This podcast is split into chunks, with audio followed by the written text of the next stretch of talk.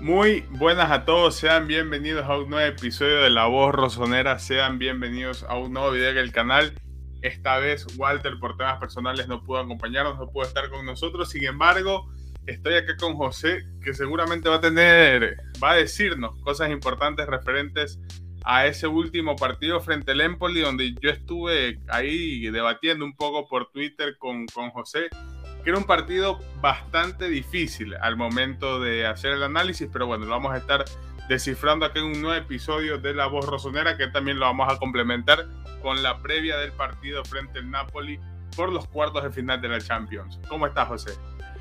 ¿Cómo estás, Julito? Todas las personas que, que nos siguen hoy en un episodio mm, grabado, previo ¿no? a lo que será un encuentro bastante importante para el Milan y también para el Napoli en esos cuartos de final, la ida de los cuartos de final de la UEFA Champions League del próximo miércoles. Lamentablemente vamos a llegar a ese partido con un resultado que no es el esperado ante el Empoli, un Stefano Pioli que rotó eh, frente al equipo toscano y evidentemente todo esto ha traído algún tipo de, de polémica y críticas negativas por parte de algún sector de la afición milanista que no está de acuerdo con con estas rotaciones. Resultado 0 a 0 en San Siro ante un Empoli que de verdad no tiene mucho más. Eh, yo creo que el Milan hizo lo posible por, por, ganarlo. Se vio un buen Povega que tenía tiempo sin jugar, que tú lo pedías, eh, eh, entró. Y, y, nada, ya vamos a estar analizando este partido. Vamos a dar nuestro top, nuestro flop, todo el análisis de este encuentro y además vamos a calentar lo que será ese encuentro directo por la ida de la UEFA Champions League el próximo miércoles. Así que por ahora pónganse cómodos y bienvenidos.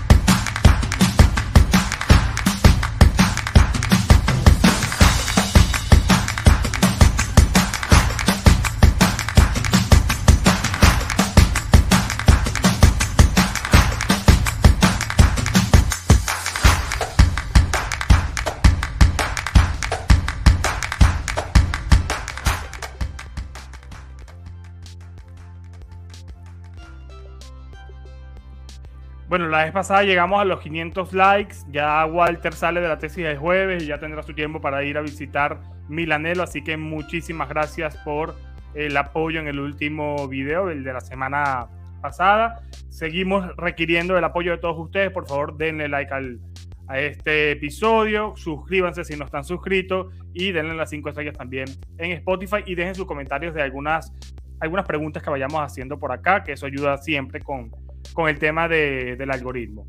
Vamos a lo que vamos, Julito. Vamos a meternos en, tema porque el Milan empató 0 a 0 frente al Empoli en San Siro. Había jugado los últimos dos encuentros como visitante. Vuelve el equipo a, a su hogar, un hogar que, que ha sido más fuerte, digamos, que en la temporada pasada, pero que no termina de ser ese, digamos, lugar en donde el Milan pueda sacar los puntos importantes ante equipos eh, relativamente menores, en este caso como el equipo del Empoli. Un Stefano Pioli que pensó eh, un poco en el partido frente al Napoli y rotó básicamente todo el tren delantero del cuadro rosonero. Eh, jugó Origi, jugó Revich, jugó Salamakers y jugó Povega.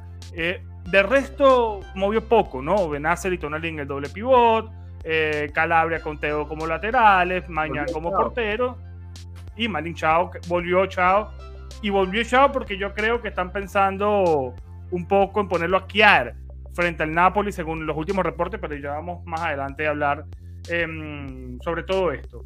Eh, hay un tema polémico que es el tema de las rotaciones, lo voy a dejar para después. Primero quiero que me indiques cómo viste el partido, qué te gustó del encuentro y qué no te gustó tanto.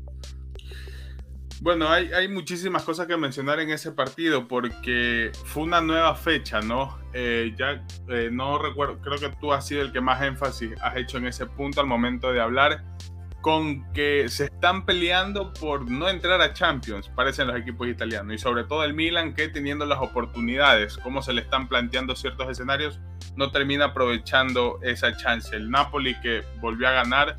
Eh, desconozco si estuvo a punto de empatar el partido, el Lazio que está cumpliendo su tarea, la Roma que no juega bien pero termina ganando, y son equipos que han superado al Milan, que le han sacado ventajas, el Inter también empató y el Milan no ganó.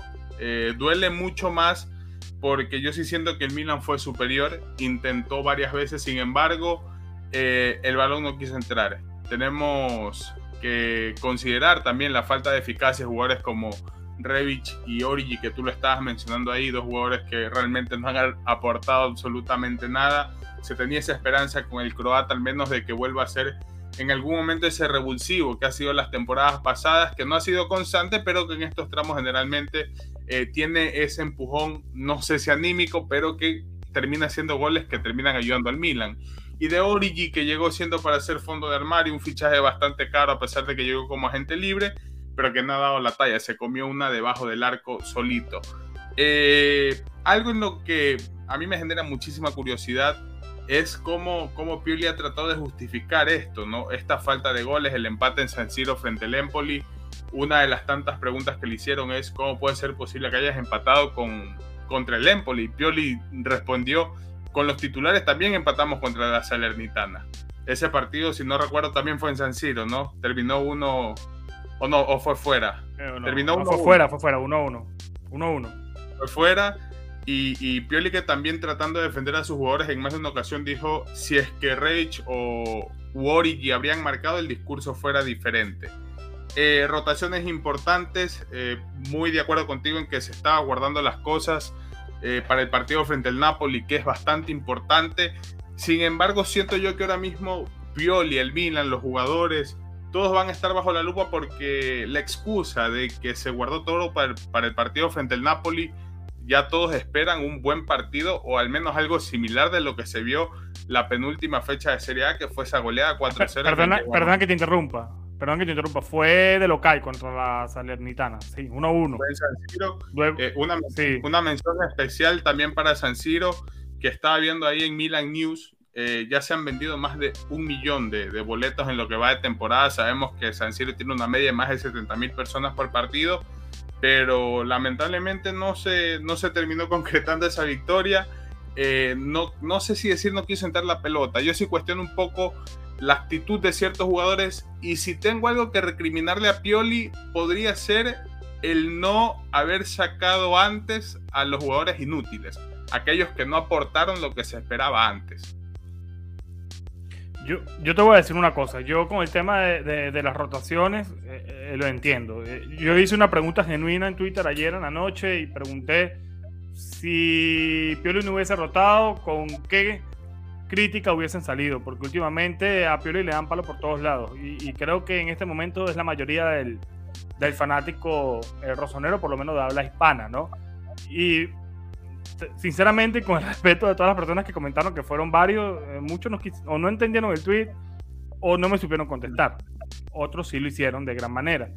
Pero al final, eh, otros me decían que el Napoli salió con Cabarasquelia, pero Napoli ha jugado durante toda esta temporada básicamente con el mismo equipo. El fondo de plantel de Napoli, me atrevería a decir yo que es un poco más corto que el del Milan, pero lo que tiene en el banco es más talentoso que lo que tiene el Milan. O sea, son dos cosas diferentes, ¿no? Fondo de armario y, calidad de plantilla. Yo creo que en calidad el Napoli es un poco mejor que el Milan, pero creo que el fondo de armario del Napoli es un poco más, más corto, ¿no? En ese sentido. Y, también hay que tener en cuenta varias cosas. Eh, no es lo mismo comparar a este Milan con la cantidad de lesiones que ha tenido que con el Napoli, que de verdad, si tú te pones a ver, no ha tenido casi lesiones. Quizás este de Osimhen es una de las más este, eh, sonoras y ahora se está juntando con la del Cholito, se está juntando con la Raspadori y ellos están sufriendo todo esto ahora cuando nosotros hemos sufrido todo aquello durante mm, lo que va de temporada, porque es la realidad. Imagínate tú que hubiese puesto Leao desde el inicio o, Abraham que estaba tocado y alguno de los dos se nos, se nos lesiona o no puede jugar con, ese Respecto, yo, yo, por eso te decía que, que era un, bastante, un análisis bastante complejo porque a ver, ¿cómo lo planteo para que se me entienda, no? Eh, el Milan no jugó mal, que siento yo que mucha gente se está quedando con la alineación inicial y ni siquiera vio el partido. Por ejemplo, hay gente que se queja de que dice, ah, no, es que este partido era para de que te leer. ¿Por qué pones a Povega? Para mí Povega se tiró un tremendo partido que sobre el papel estaba posicionado como 10, pero las personas que vieron el partido entenderán que Povega hizo el rol de tercer central cuando el Milan atacaba.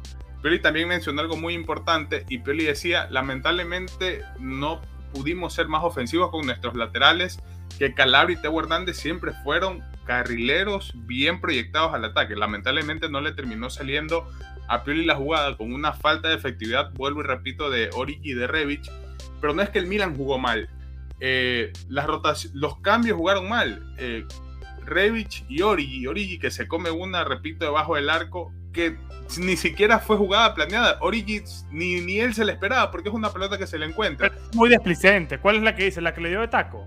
La que él le quiere dar de taco. O sea, esa se le encuentra. Y yo estoy de acuerdo contigo. Origi, yo siento, lo sentí en este, bueno, y no solo en este partido, en lo que lleva jugando, que es un jugador que no está mira que minutos antes del partido, Pepe Di Stefano, que es un periodista de Sky Sport, que cubre el Milan para Sky Sport, él dio un reporte de que primera vez en mucho tiempo Pioli no sabía a qué jugadores poner para el partido, porque Origi, siendo, el suplente natural de Giroud en la posición, no estaba en forma ni en condiciones para jugar. Y en el transcurso del partido se notó eso, un jugador pesado, un jugador que no entendía los mecanismos del equipo, y un jugador que las pocas ocasiones que tenía siempre terminaba decidiendo mal. Con Revich, ¿qué se puede decir? Hubo un par de asociaciones con Teo Hernández por ir por la banda izquierda, pero ahí te doy la derecha en eso que tú dices. Hay cosas que se le pueden recriminar a Pioli y otras que no. Siento que en este partido lo único que se le podría recriminar a Pioli es dejar tanto tiempo a Ori y a Revich. Pero ahí viene el otro tema. ¿Qué pasaba si es que le dabas más de 45 minutos a Leao? Si es que arriesgabas a Brahim Díaz que son jugadores que estaban tocados. Los dos, Brahim y Leao, salieron del juego frente al Napoli con molestias. Y precisamente por eso tampoco fueron titular este, frente al Empoli, porque tenían problemas y fatiga muscular.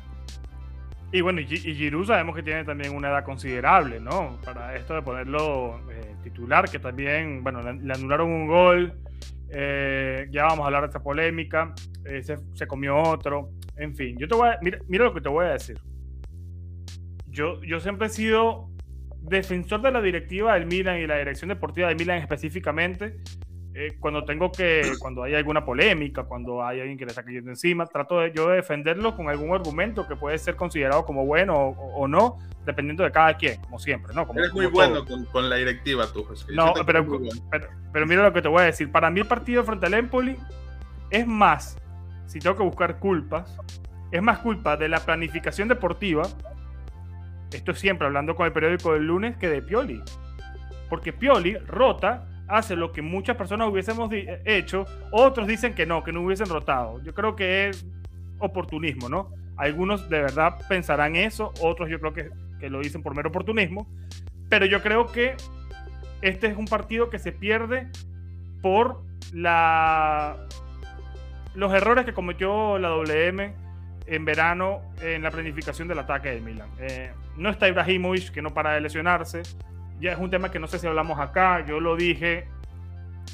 Bueno, ya se están filtrando en varios, en varios eh, periódicos que parece que no va a renovar porque más allá de su lesión grave, la operación que tuvo a finales de mayo, eh, ha tenido otras recaídas, ¿no?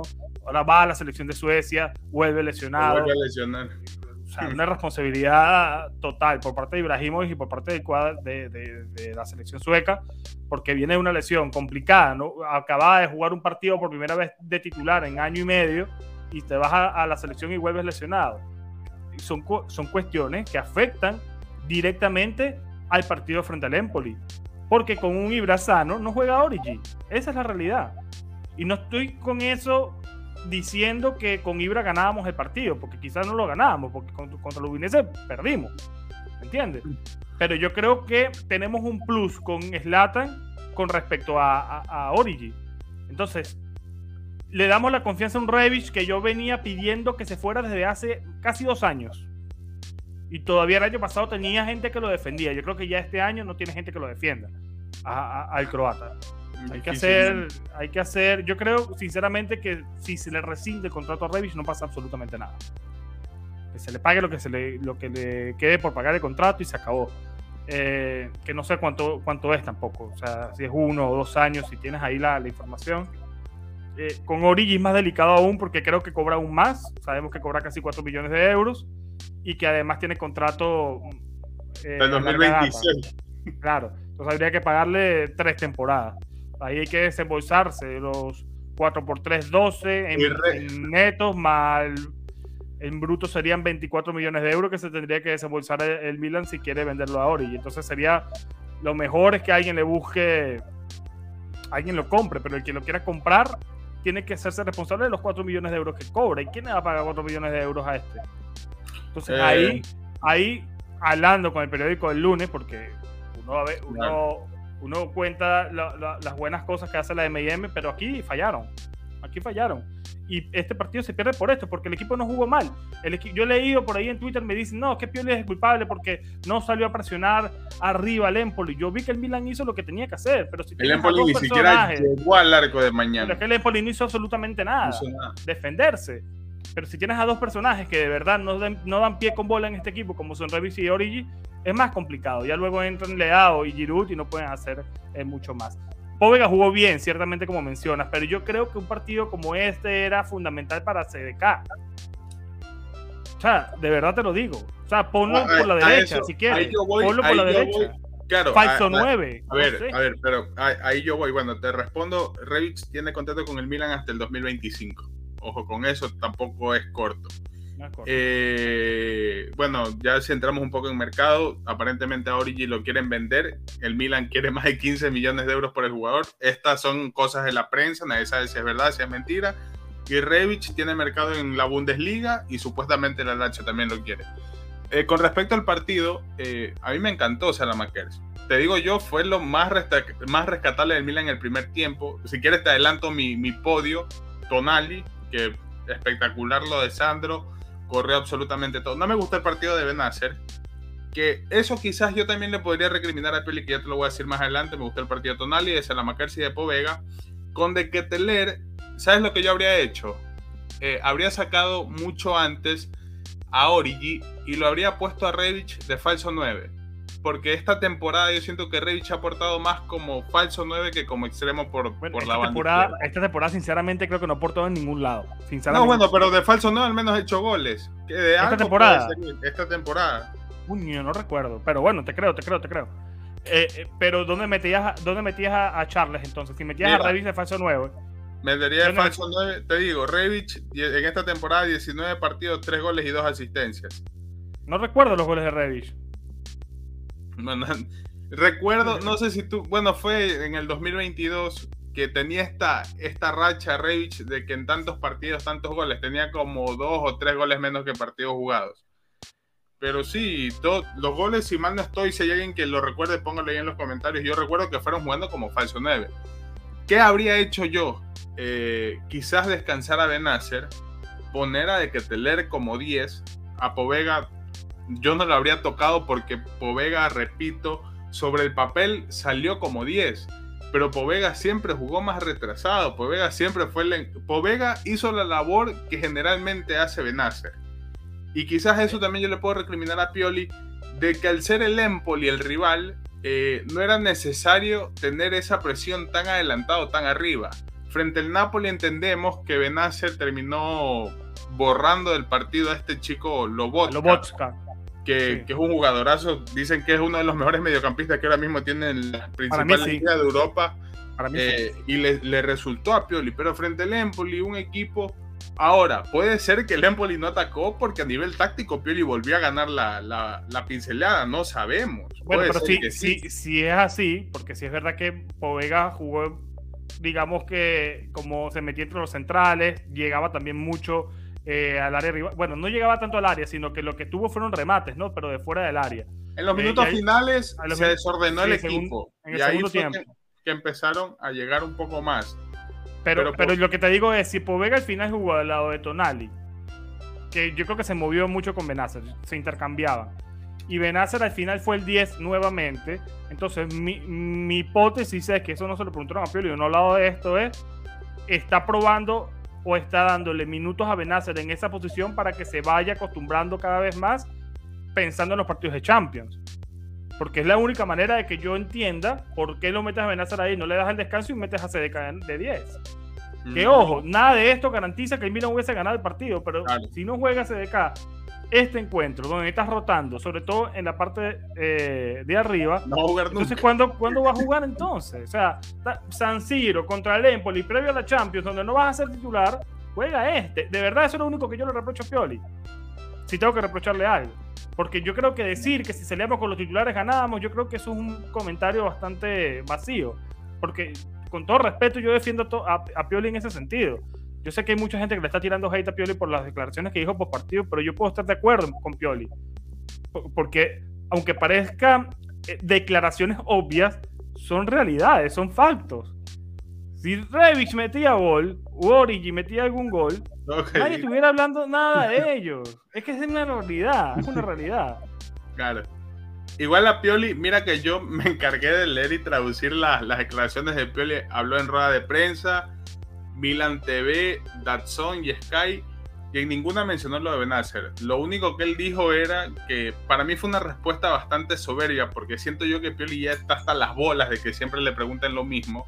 Porque él dijo, cuando le preguntaron de las rotaciones, dijo, después de un partido siempre me preguntan lo mismo, que estaba cansado de eso. Y lo que él dijo es, hemos salido a jugar frente a los titulares en San Siro con más de 70.000 personas y también hemos empatado. Que ustedes no recuerden es problema suyo, no problema mío. Y a la final es cierto, mira el dato frente a la Salernitana. El Milan salió con lo mejor. Ahora, hay una diferencia y es el tema de actitud, que esto también Pioli lo dejó muy claro. Pioli dijo, los resultados es el negativo, pero dentro de lo positivo está la actitud y que el equipo hasta el final dominó el partido, que era algo que se extrañaba de este Milan y que siempre lo buscó y lo intentó. Que yo también, destacando lo positivo, me quedo con eso. Ahora, lamentablemente no ganamos y yo siento que duele más por lo que te mencionaba también en un principio. Pinche el Inter, tienes la posibilidad de hacerle presión a la Lazio, por ahí el segundo puesto. Mira que la Roma ya te está ganando también la posición. La Juve que te viene soplando la nuca con este tema de la sanción que posiblemente le devuelvan los puntos. El Milan se está corriendo el riesgo, y aquí viene otro punto, de que Pioli está pensando mucho en los cuartos de final de Champions, pero no se está dando cuenta de que podría quedarse fuera de la próxima Champions en caso de no ganar este tipo de partidos. Yo creo que sí se está dando cuenta, pero a ver, dos cosas. Primero, yo creo que el Milan quería. El Milan quiere ganar el partido, o sea, con, sus herramientas. Cuando anota el gol este de Giroud al último minuto que se lo anulan, yo creo que sí fue mano ya de una te lo, te lo digo, no sé cómo lo viste tú. Eh, pero el reglamento es claro que cuando hay una jugada ofensiva y en esa jugada ofensiva interviene uno de los brazos del, del atacante, eh, no puede ser convalidado el gol. Eso lo dice la regla, eso lo dice la norma, ¿no? Y yo creo que, que, que Giroud le da con, con, con esta parte de, del brazo y el gol desde mi punto de vista está, está, bien anulado. Yo por eso ni lo celebré cuando vi el, el, gol. Pero en esa celebración tú ves a propio Pioli celebrando. Todos. Todos, ¿me entiendes? Porque la ansia que tiene este equipo por, por sacar los resultados encima, por, por sacarse también esta presión de encima, por darle alegría también a la gente que está en San Siro, alegría también a nosotros, por supuesto, eh, es muy grande. Entonces, yo creo que lo que pueden sentir es impotencia, ¿no? De que le ganamos 4 a 0 el mejor equipo de la liga y luego vamos con un Empoli bastante flojo en nuestra casa y no podemos anotarle un gol, ni siquiera cuando entraron los titulares los titulares, entre comillas, en la parte ofensiva, ¿no? Eh, ¿Qué pasa? El Inter, por ejemplo, el Inter hizo un partido bastante decente frente a la Salernitana ya en, Salerno. Empató 1 a 1 con un golazo insólito de Candreva al último, al último minuto. No sé si lo viste. Una locura de gol. para mí, para mí un accidente. Nosotros también. Claro, pero nosotros pudimos ganarle ese encuentro. Ochoa tuvo 10 tapadas. 10 tapadas tuvo el tipo. Y 10 tapadones. Y hubo otra Lukaku que se peló bajo el arco otra vez.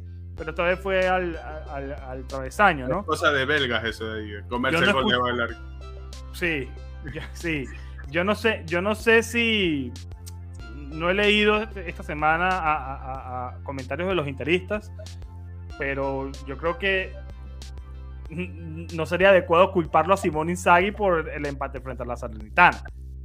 No quieren votar, Inzaghi. Pero claro, pero porque, porque ya va una seguidilla de resultados eh, negativos bastante considerables por parte del Inter. Y el Milan le pasa lo mismo. El Milan de los últimos cinco encuentros por Serie A ha ganado uno. Perdió frente al Udinese, perdió frente a la Fiorentina, empató frente a la Salernitana, empatamos este contra el Empoli y ganamos al Napoli. Es que, es que te pones a revisar, José, el, calendario del Milan y, y, es absurdo porque vienes de golearle al equipo campeón de la Serie A que ha perdido ¿cuántos partidos en el 2023? Tres, cuatro, lo mucho. Perdió tres, perdió frente a la Lazio, frente a nosotros y contra el Inter. Tres partidos, vienes dando una cátedra de fútbol en el Diego Armando Maradona y luego no le puedes ganar al Empoli. O sea, yo veía esto que varias personas lo compartían, de que el Milan viene de perder 3-1 frente al Udinese, una actuación penosa, viene, golea al Napoli 4-0 y luego empata 0-0 frente al Empoli.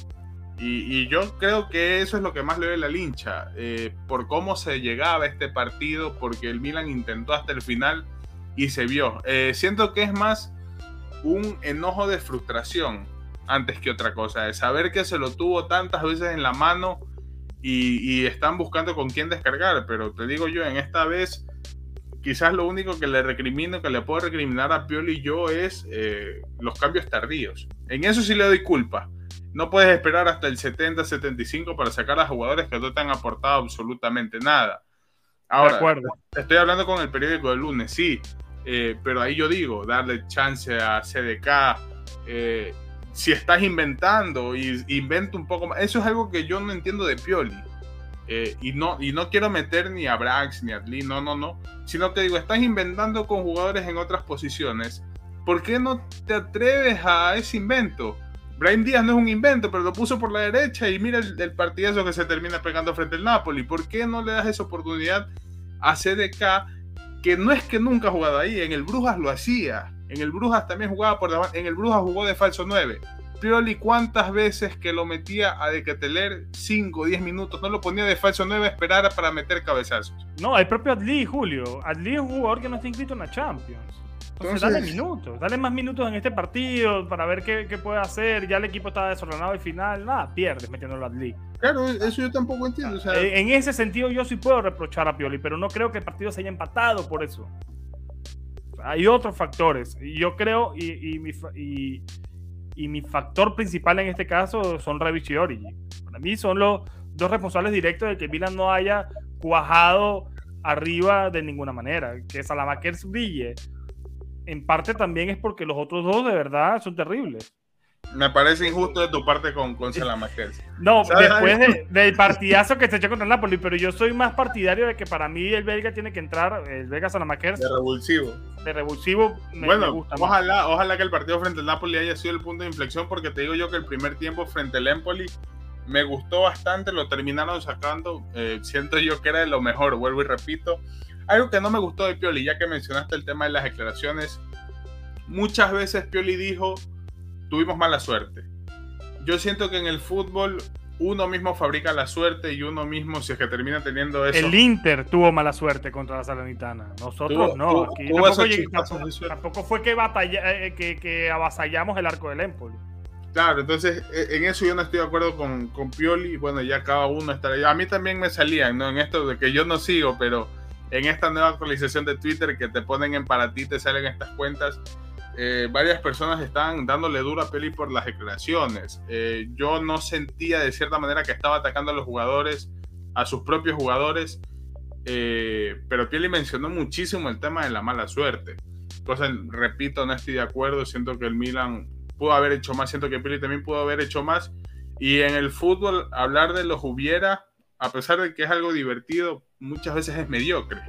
Porque si el hubiera existiera o el hubiera fuera válido, el Milan dónde estaría, ¿no?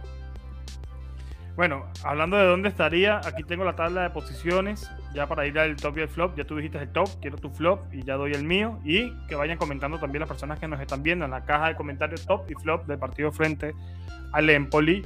Y Milan sí, Milan no. ¿Creen que el Milan consiga la clasificación a la Champions League vía Serie A? Pongan Milan sí, Milan no hashtag Milan sí, Milan no. Lo ponen aquí en los comentarios y, argumentan por qué creen que sí vamos a clasificar y por qué creen que no. Vamos con la tabla. ¿Tú crees, José? ¿Tú crees? claro, eh, nos toca creer. Seguimos en puesto de, Champions. En teoría, si metemos a la Juventus ya con los 15 puntos, ahora, mismo estamos fuera. Yo decía, por ejemplo, eh, puse un tweet que decía que el, resultado de la Lazio frente a la Juventus para mí es lapidario para mí, porque em, yo creo que un empate hubiese sido lo mejor en ese encuentro, tomando en cuenta que a la Juve le pueden devolver los puntos. No sabemos si los 15, no sabemos si 10, no sabemos si 7, no sabemos si se va a quedar en menos 15. Yo creo que es una cagadota por parte de todo, todo, todo la, burocracia italiana que sucedan estas cosas, ¿no? Que le quiten los 15 puntos y ahora dicen que el resultado lo van a dar en junio después que la liga termine. Una cosa insólita que me parece que afecta directamente eh, los intereses de cualquier club que esté luchando por la Champions. Sí. Eh, o sea, del Milan sobre todo, porque el Milan se queda del Milan, del Inter, de la Roma, de todo el mundo. O sea, para mí esto es un sinsentido total, de verdad, de verdad lo digo, porque entonces no sabemos de qué estamos, de dónde vamos a quedar, contando con el tribunal. Entonces todos los días nace también una denuncia nueva a la Juventus, le levantan algo nuevo, pero dicen que esto se lo van a quitar de verdad que estamos peor que con el caso Negreira en, en Barcelona. Yo quiero creer que en Barcelona van a esperar que termine la liga y luego decretarán lo que tengan que decretar, ¿no? Esto me parece un disparate. En principio me parecía divertido, ¿no? Que, a la Juventus le hayan quitado sus 15 puntos, pero ya no me parece tan divertido. Ahora me parece eh, preocupante. Está la Lazio con 58. Nosotros tenemos todavía que jugar contra la Lazio en San Siro. Entonces, si le ganamos ese partido, estaríamos a tres puntos de la Lazio, por ejemplo. No sé cuándo jugamos con la Lazio, déjame buscarlo rápido acá, o si lo puedes buscar ahí rápido tú, para, para saber, ¿no? Luego está la 7 de mayo, jornada qué? 7 de mayo. 33. Ah, 34. 34. Esperamos que tener más garantía. Es un partido que hay que ganar sí o sí. De los grandes nos falta la Lazio, nos falta uno contra la Roma y nos falta la Juventus. Nos faltan tres que son partidos este, de encuentro directo. Contra el Napoli ya jugamos los dos. ¿Quieres que te diga la Contra el Inter los dos y el Atalanta también jugamos los dos ya. Ah, este, este, esta temporada se me está viniendo bastante en la mente en la banterera cuando los partidos complicados del Milan no eran frente al top 7, sino frente a los que estaban de la mitad para abajo. Es, así. Lamentablemente los equipos que se nos cierran nos están complicando un mundo. es una realidad el Milan sin espacios eh, se queda totalmente estéril. Y en parte es culpa también de, jugadores como Rebic y, Origi. O sea, yo no puedo creer que la Lazio teniendo a Sagani, a Anderson, eh, que es el goleador italiano de la liga, estén pensando en Rebic, al mismo Pedro, para mí todos son superiores, quizá buscando fondo de armario, ¿no? Bueno, Roma tiene 53, tenemos que jugar todavía frente a la Roma en el Olímpico, nos llevan solo un punto, y luego está el Inter con 51. Está todo muy apretado. Atalanta ni siquiera se puede descartar que tiene 48. Entonces, ahora mismo, con sin la sanción, el Milan está cuarto. Con la sanción, el Milan está quinto. Pero se nos viene Bolonia. Quizás el Bolonia, que viene pasando un. Está pasando por un gran momento. Thiago Mota. Sí, sí, y Thiago Mota eh, creo que fue elegido como el entrenador del mes de, marzo. Y, y, ahí están. Están un punto menos de la Juventus. Tienen 43 unidades y el Milan yo creo que en ese partido, el Milan siempre hace buenos partidos allá visitando a Bolonia. Son partidos siempre abiertos y si este Bolonia se sigue abriendo un poco más, yo creo que el Milan puede llegar eh, a ganar ese encuentro. Yo creo que Milan va a ganarle a Bolonia. Me preocupa más Leche en San Siro. Porque si al final seguimos con esta dinámica, Salernitana, Empoli y ahora Leche, la, la, dinámica te dice que vamos a empatar también con Leche, ¿no? Ya empatamos hace poco con ellos en, la ida de visitante. Esperemos que podamos ganarle de local. Serán dos partidos importantes de local que tendremos que sumar 6 de 6. Ahora mismo faltan nueve partidos y son nueve finales las que tiene que, afrontar el Milan, más las de la Champions, si nosotros queremos llegar a, la final. Julito, tu flop, para irnos al tema de la Champions. Eh, mi flop está cantado eh, bueno, bueno, ya lo dijiste, Cremonese, Sampdoria, Verona, Leche, Empoli y Lazio, que ahora mismo está segundo. Mi flop, Origi, eh, creo que no hace falta argumentar tanto, ¿no? El por qué incluirlos. Eh, Revich también eh, no están aportando absolutamente nada por el bien del Milan, por el bien de ellos. Lo mejor es que se terminen yendo lo más pronto posible. regalados salen caros los dos jugadores. El salario que ingresan cada uno este, también es algo importante seguramente. Y yo no sé, no, no, no soy vidente, no, no sé qué pasará, no sé si vaya a resultar, pero tampoco es que yo tenga la solución a los problemas, porque si no, no estaría acá. Quizás esté trabajando con el Mina o con cualquier otro equipo, pero ante la necesidad de esto, eh, yo sí le daría chance, me atrevo a decir, incluso hasta un chico del primavera, sabiendo que Pioli no usa o no acostumbra a hacer este tipo de cosas. Pero en vista de que no aportan nada. Un chico de primavera como quién, tú que, manejas ahí eso, ese tema.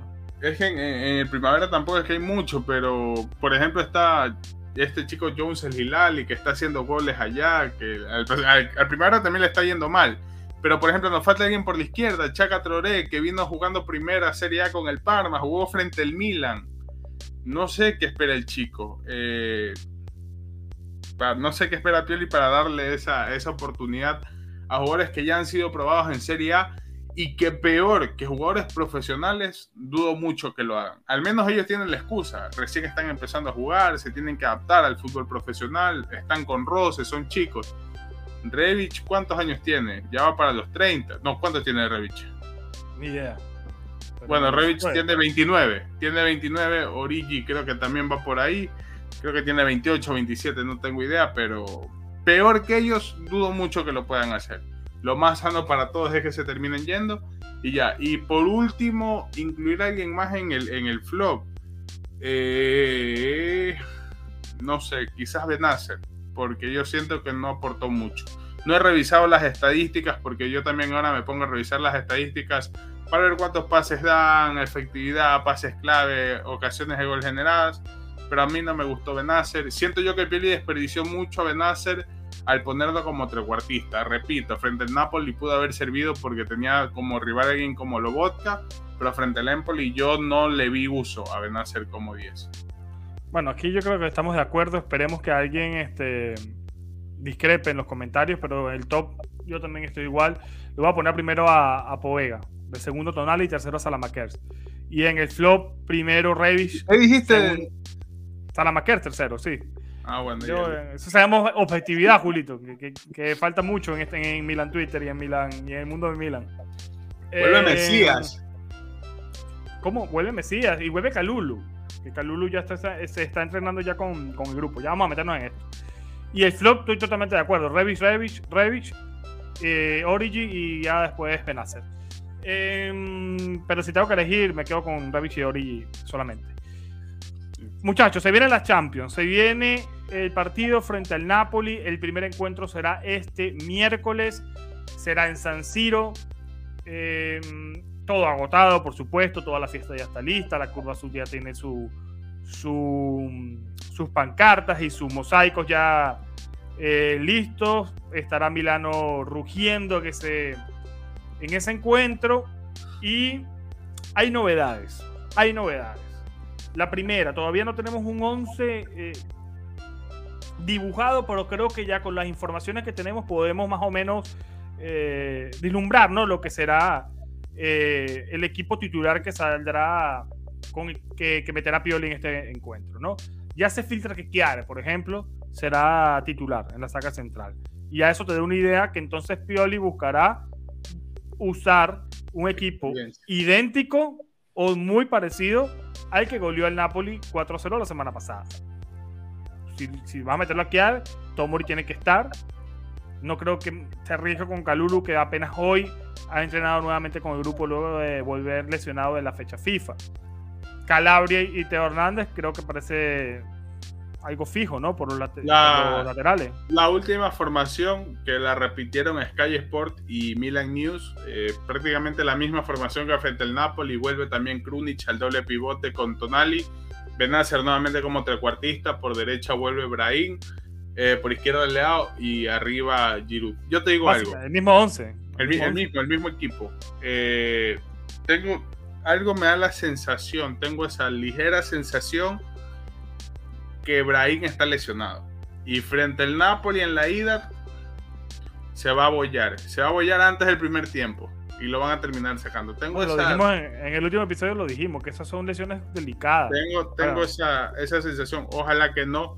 Lo positivo es que ya vuelve Mesías, aparentemente ya va a estar. De Calulu se dice que, bueno, aquí hizo parte del entrenamiento. Lo positivo, dijiste, de Mesías. lo positivo, que vuelve Mesías. Eh, Calulu que dicen que para el juego frente al Boloña del fin de semana por Serie A aparentemente va a tener minutos. Y bueno, ya falta mucho para la vuelta, pero yo sí tengo muchas ganas de ver qué equipo piensa plantear Pioli con la reintegración de Calulu, que quien no Kitty es el titular por la banda derecha en, vez de Calabria, hay muchas cosas ahí, pero bueno, primero veamos cómo nos va en la ida.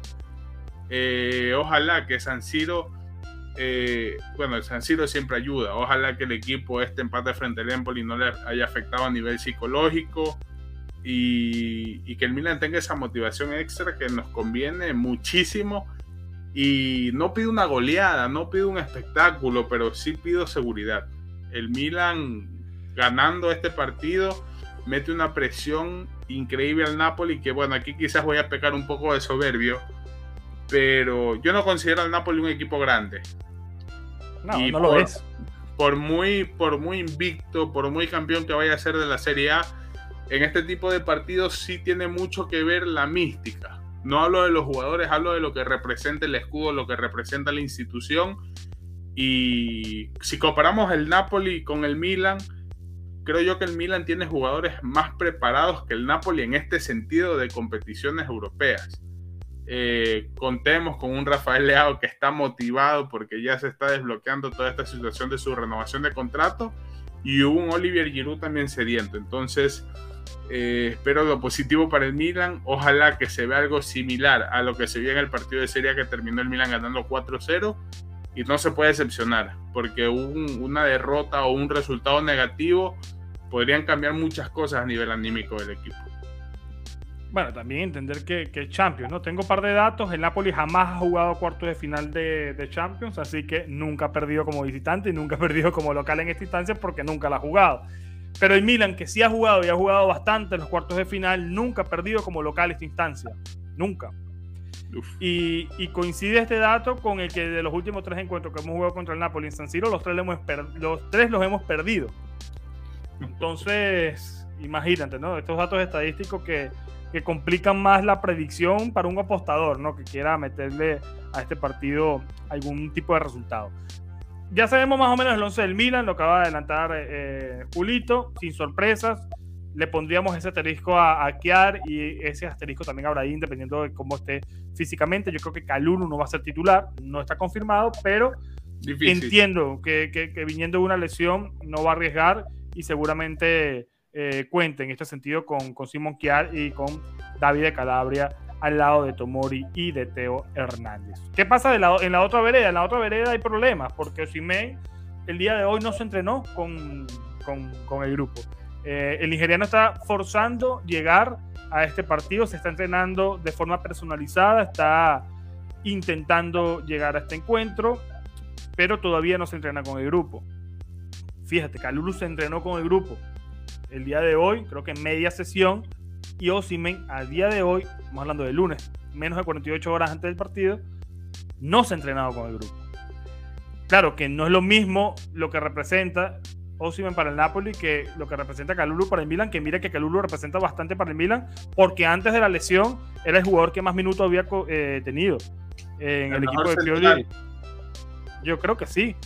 Por eso te digo, si no está físicamente bien, entonces lo mejor es ponerlo a Kiar, que ya hizo un gran partido en, la, en la ida. Pero yo, aquí, aquí viene el problema, ¿no? Y es una vuelta de hoja que quizá le salga bien a Spalletti, o le salga mal, o que, o, que termine de confundir al Milan. O sea, son cosas que no sabemos. O quizás Spalletti es un zorro viejo, quizás está filtrando todo esto para, que, para confundir a Pioli, qué sé yo. Pero están diciendo que eh, podría ser falso 9. Porque además de lo que comenté de Oshimen, el Cholito también tiene molestia. Y Raspadori también. Entonces estamos hablando de que los 3-9, 3-9 buenos que tiene eh, y, constantes y regulares, a diferencia de los del Milan, que, lamentablemente Giroud es el único constante, no tan regular en su rendimiento, em, no están. Entonces sería Carabasquelia el falso 9.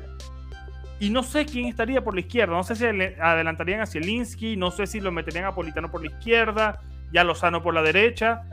Como dije eh, al inicio de la conversación, el fondo de armario del Napoli no es tan, no es tan profundo. No lo es. Hay muchos jugadores que no tienen casi minutos, que no son jugadores. Si te pones a ver, siempre cuentan con los mismos. El 11 tipo, luego están Juan Jesús, está Elmas, eh, Lozano que ya lo dije, Rafael que ya lo dije, Simeone que ya lo dije, y en Don Belé. Digamos que estos son los que más rotan. Entonces, eh, Spalletti cuenta con una base de 15, 16 jugadores. No más de eso, ¿no? Eh, no arriesga mucho más. En la defensa yo creo que no hay ningún tipo de duda. Estarán Di Lorenzo, Ramani, Kim Jae y no sé si Mario Ruiz o, Olivera, que es otro de los laterales que siempre cuenta eh, eh, el Napoli. Eh, ¿Cómo ves esto? ¿Cómo crees que salga el Napoli a este partido? ¿Tiene problemas arriba? ¿Cómo lo va a desempeñar Spalletti? ¿Está tratando de voltearle la vuelta a Pioli y confundir al milanismo? ¿O si hay un problema real en el seno del Napoli para a este partido? Acá, acá justo estaba buscando la, la formación del Napoli, la última que vi para compartir para que las personas también tengan una idea eh, no sé si es la misma que viste tú, Meret, en el arco, Di Lorenzo por derecha, Ramani y Kim como central, Mario Ruiz por izquierda, mediocampo de tres, Anguisa, Lobotka, Zielinski. No se mueve, no se mueve. Elmas por derecha, Cabrasquelia como falso 9 y el Chucky sería. O sea, sería Chucky por la izquierda y Elmas por derecha. Por derecha. Y Cabrasquelia de falso 9. Eh, sería la formación que tendría en mente saldría. Eh, estoy leyendo acá a alguien que se dedica a informar sobre el Napoli y dice que al principio ni Osimhen, ni el Cholito, ni Raspadori llegarían para el partido frente al Milan. Es decir, ni siquiera van a estar en la banca de suplentes eh, para cuidarlos. Entonces, bueno, los Osimhen ya se sabía que iba a estar para el partido de vuelta, que estaban presionando para que esté para el juego de ida, pero es eso. Ahora, te digo, mis esperanzas crecen, sí, pero no me vengo tan arriba porque esto, esto era algo que yo lo ponía en Twitter, ¿no? No sé si recuerdas cuando hicimos el directo hablando de la goleada del Milan frente al Napoli. Yo recuerdo haber dicho que con el Milan no se sabía porque el Milan era una montaña rusa. Y me estaban diciendo, no, Julio, ¿cómo puedes decir eso? Que no se va a caer frente al Empoli. Miren, terminamos, no perdimos, gracias a Dios, pero terminamos empatando frente al ¿Y, ¿y cuál fue mi pronóstico? Que empataban, 1-1, 1-1 pusiste. Porque te di la razón y la razón y, es así. El Milan es capaz de lo peor y de lo, y, de lo mejor. claro, entonces el Milan un día te puede venir y te llevas de arriba, pero en la siguiente fecha, ¡pum! cae. Y, espero que el Milan esté así, ¿no? Que el Milan esté así y que como ya estuvimos abajo, que otra vez se repunte. Eh, es el partido más importante, es el partido más importante de la historia del Napoli, creo yo.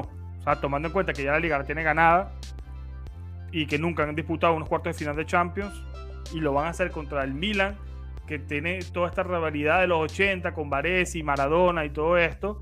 Eh, para mí creo que es el partido más importante de la historia de Napoli en el llegó Armando Maradona. Es un partido con mucha pica por lo que pasó Maldini y Spalletti en el vestuario, que en tantas cosas se han dicho también de eso. Eh, Leao con Spalletti, vamos a ver si sale un Leao motivado. Te digo, en, en principio esta formación me transmite serenidad de que el Milan no se va a ver tan influenciado o afectado al momento de defender.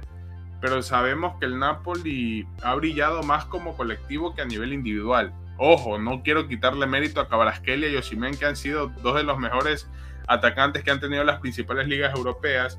Eh, pero a mí me preocupa que Cabrasquelia, teniendo la velocidad que tiene, le gana a Kier, que ha sido uno de los grandes problemas.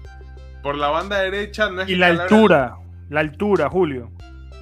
¿Cuánto, cuánto mide? Ya te digo.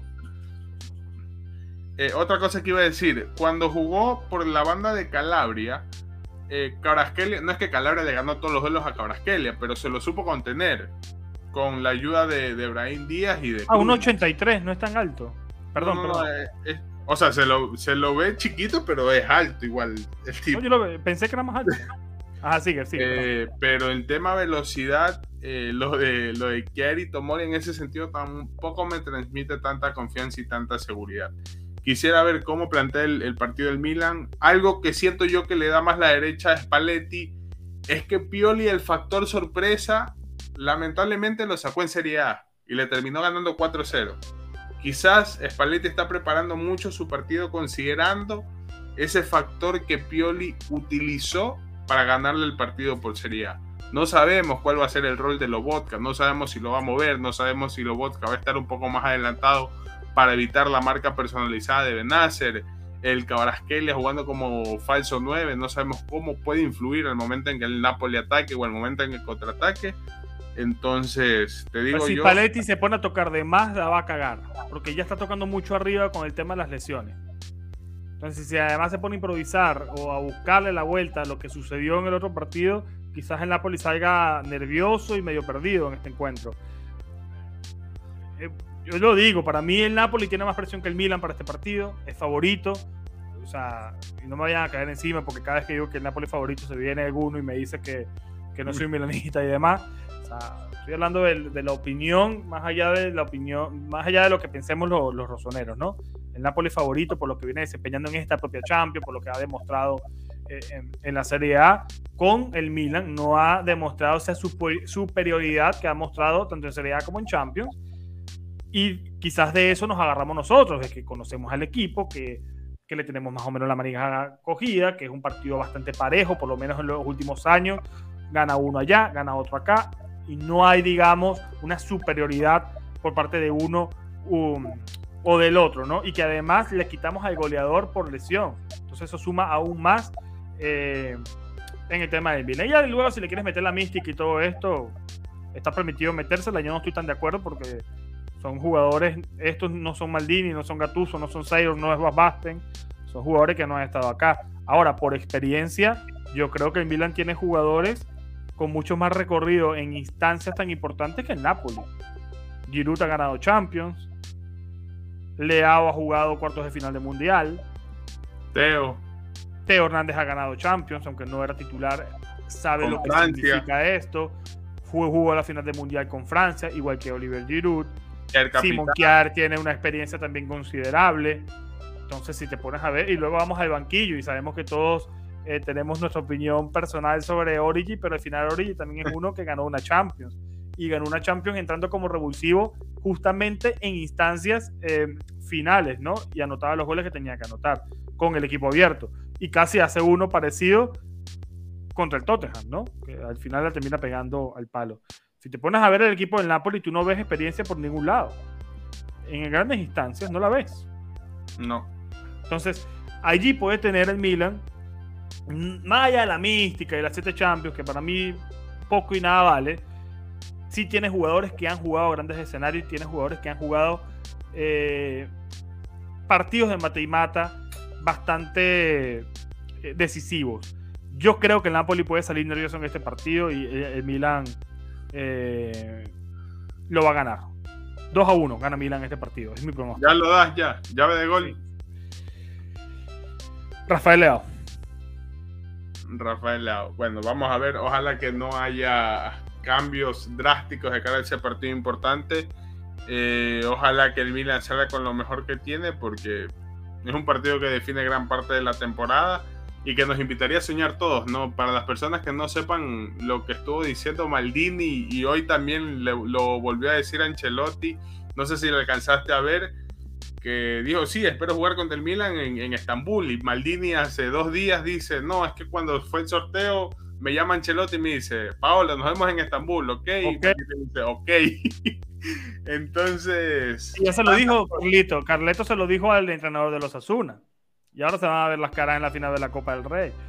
Ah, pero también Maldini ha desvelado, para los que no hayan visto las publicaciones en, en las cuentas, ha desvelado que, que si hay alguien que tiene también una deuda pendiente en Estambul, ese es Ancelotti. Y ese es el problema del Real Madrid.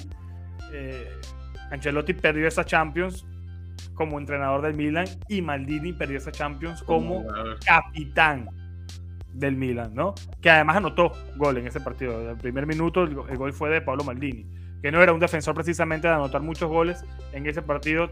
A centro de Andrea Pirlo anotó el gol. Deuda pendiente, yo creo que más para Angelotti es para el Milan entero y para Pablo Maldini, sin duda alguna. Sería épico ver una final entre el Milan y el Real Madrid en Estambul con Ancelotti y Maldini buscando lo que perdieron hace ya 18 años en aquel 25 de mayo del 2005 frente al Liverpool. Sería espectacular, pero primero que hay dos partidos frente al Napoli, dos posibles partidos frente al Benfica y frente al equipo o frente al equipo del Inter. Tu pronóstico, Julito, y las personas vayan poniendo pronóstico para el partido de ida. Eh, pronóstico para el partido de ida. Eh, voy a repetir lo que esperaba frente al Empoli. Le voy a poner 3-1 al Milan. Y voy a poner como llave de gol a Salamakers. Va a entrar desde la banca por Brahim Díaz lesionado. Va a coger, se los va a llevar a todos por la derecha, se va a meter y va a hacer un gol con la izquierda de taco. Lo va a hacer. Mr. Champions. Eh, que ojo, 2 a 1 o 3 a 1 no cierra el resultado, no cierra la eliminatoria. Recuerden que el gol de visitante, bueno, en este caso el gol de visitante sería el de Napoli, pero ya no afecta tanto como en Champions anteriores porque no tiene ese valor doble en caso de empate a goles. Y pero el Napoli va a cerrar en su otro partido. Cada partido del Napoli a partir de ahora en Champions va a ser el partido más importante de su historia. ¿no? Y en el, Maradona, aquí me confundí. En el Maradona va a ser el partido más importante aún, que es el de la vuelta. Este va a ser el más importante por ahora en San Siro. Y luego viene el de Maradona, que para mí va a ser el más importante en la historia del Napoli, ¿no? por lo menos en su casa y no querrán perder ese encuentro, no querrán, querrán perderlo y, un 2 a 1 es un resultado o un 3 a 1 que no garantiza absolutamente nada porque el Napoli con esa dinámica, con toda una ciudad que vive para, para su club, como bien lo dijo Simen en una entrevista hace par de días, va a ser un ambiente bastante complicado. Va a ser un Por eso yo no entendí ¿Cómo coño no nos dieron a nosotros la, cerrar el partido de, local? Yo entendí mal la regla en su momento porque tenía más sentido de que si el Inter y Milan salían los dos a jugar ida o vuelta, que el Milan por eh, haber sido el campeón de liga tenía prioridad de elegir o cerrar en este caso. Pero como el Inter salió primero, entonces el Milan el que cambiaba la, la llave y por eso el Milan va a tener que jugar de visitante. Lamentablemente es así. la vuelta, ¿no? bueno, ahora que mencionaste, ¿tú has visto algún jugador del Napoli hablar sobre la Champions? O bueno, yo leí unas declaraciones de Spalletti que subestimaba bastante a Pioli. Y de parte del Milan, por ejemplo, hace unos días Carlos Pelegati estuvo hablando con Brahim Díaz, le preguntó, ¿vale emocionarse por la Champions? Eh, Brahim Díaz dijo, te respondo después de un mes. Yo en este sentido a los jugadores del Milan y al propio Stefano Pioli cuando le han preguntado, porque siempre le preguntan sobre esto, le preguntaron antes y después del partido frente al Empoli, se mantienen muy cautos. Siento que en ese sentido el Milan se mantiene como un equipo bastante humilde y que eso también puede marcar una diferencia importante. Estoy de acuerdo contigo en que la presión la tiene completamente el Napoli eh, por la temporada que están haciendo eh, por ser uno de los equipos que mejor juega. Y del Milan, nos guste o no, ahora mismo nadie espera nada. Somos la cenicienta de los cuartos de final de Champions. No nos hace más Ojito con, el, ojito con el Chelsea. Ah, bueno, con el Chelsea por lo que está pasando. Ahora mismo. Pero cuando se dio el sorteo, ¿quién era el equipo considerado más débil de la, Inter, Inter, Milan y Chelsea. Y, y, sigue sin cambiar. Siguen siendo Milan, Inter y Chelsea. Y no sé si, bueno, vi el resumen del partido Benfica-Porto de este fin de semana, el nivel que tiene Benfica es extraordinario. Perdieron, pero fue un gran partido, fue un gran partido. Em, el Inter, como siempre, humilde empata para no, no llegar con ventaja, ¿no? Yo te, eh, no sé. Yo, yo lo que creo es que vamos a, necesitar un cardiólogo para estos encuentros porque va a ser complicado. El Milan no juega cuartos de final desde el 2012. En aquella oportunidad fue frente al Barcelona, empate a uno con gol de Noche. No, o, empate a cero. Empate a cero en San Siro. Y en la vuelta en Camp Nou ganó el Barcelona 3 eh, a 1 con gol de Nocherino. ¿Sabes? Sí, con penales absurdos que le contaron a. que le cobraron a Barcelona aquella vez. Con un esta que, que a pesar de que perdimos 3 a 1 contuvo de gran manera a Messi. Un esta que iba de salida contra un Messi en su prime. Esa fue la última vez que el Milan jugó cuartos de final de Champions. 11 años después estaremos nuevamente en esta instancia, nuevamente con la ida en San Siro y nuevamente cerrando como visitante. Pongan sus pronósticos allá abajo, top y flop del partido frente al Empoli y no me acuerdo qué otra cosa preguntamos, Julito, pero por ahora más nada. Quizás es que le dan responsabilidad a Pioli por el empate frente al Empoli. Ahí si quieren desahogarse y, y cómo ven el, el tema de. Ay, sí, y, si creen que vamos a clasificar a Champions, ¿no? También. Si creen que vamos a clasificar a Champions, que bueno. Ojalá que sí, todos ¿Tú, cruzamos ¿tú crees que sí? Que no contestaste. ¿Tú crees que sí? Por liga, porque si ganamos la Champions, vamos a Champions. Por liga, ya que a mí me, preocupa mucho lo de la Juventus. Siento que eso puede desestabilizar absolutamente todo lo que pasa en la Serie A. Aún nos toca enfrentar este, a la Juve, nos toca jugar frente al Lazio, que están jugando bien o mal, pues que le, le, estén haciendo bien o mal, están ganando, que es lo importante. Están sumando los puntos. El Milan, para bien o para mal, se está dejando puntos por el camino. Y a mí sí es algo que me preocupa. Otro tropiezo más de parte del Milan puede significar esa posible salida del top 4. Ahora mismo el Milan está cuarto con 52 puntos, lo sigue el Inter con 51 puntos. Viene el Atalanta también que te, está respirando, que bueno, terminó perdiendo con el Boloña 2-0, pero no es una tarea fácil. El Milan ha tenido la oportunidad de ampliar esa ventaja, pero no lo ha hecho. Ha hecho lo que haría el Milan, perder puntos. Y a mí me da coraje ver a, a la Lazio ahí de segundo. Me da coraje. Yo, uno de los equipos que más detesto de la liga italiana es, es el Lazio, porque estoy, Mira, van, van a, a, Europa a hacer el ridículo y... Bah. Yo repudio mucho a la hinchada de la Lazio, pero al equipo... No, la Lazio es lo peor, además.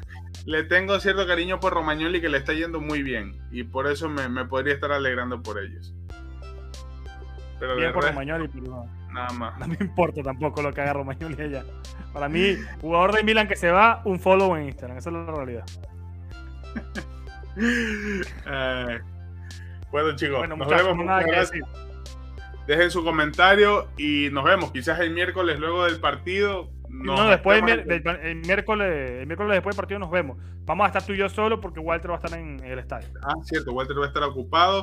Y atentos también a la, a la voz rosonera de los canales que se vienen cosas importantes que vamos a estar eh, generando más contenidos para ustedes y los miembros premium también. Si quieren estar enterados de todo eso, recuerden que tienen acá abajo el enlace, el código QR también que la producción ahora mismo lo va a poner en pantalla. Y nada, chicos, muchas gracias por haber estado con nosotros en un nuevo episodio de La Voz Rosonera. ¿Algo más que quieras decir, José, ya para cerrar? Forza Milan y, y a comprar aparatos de cardiología para lo que se viene. Chao. Nos vemos.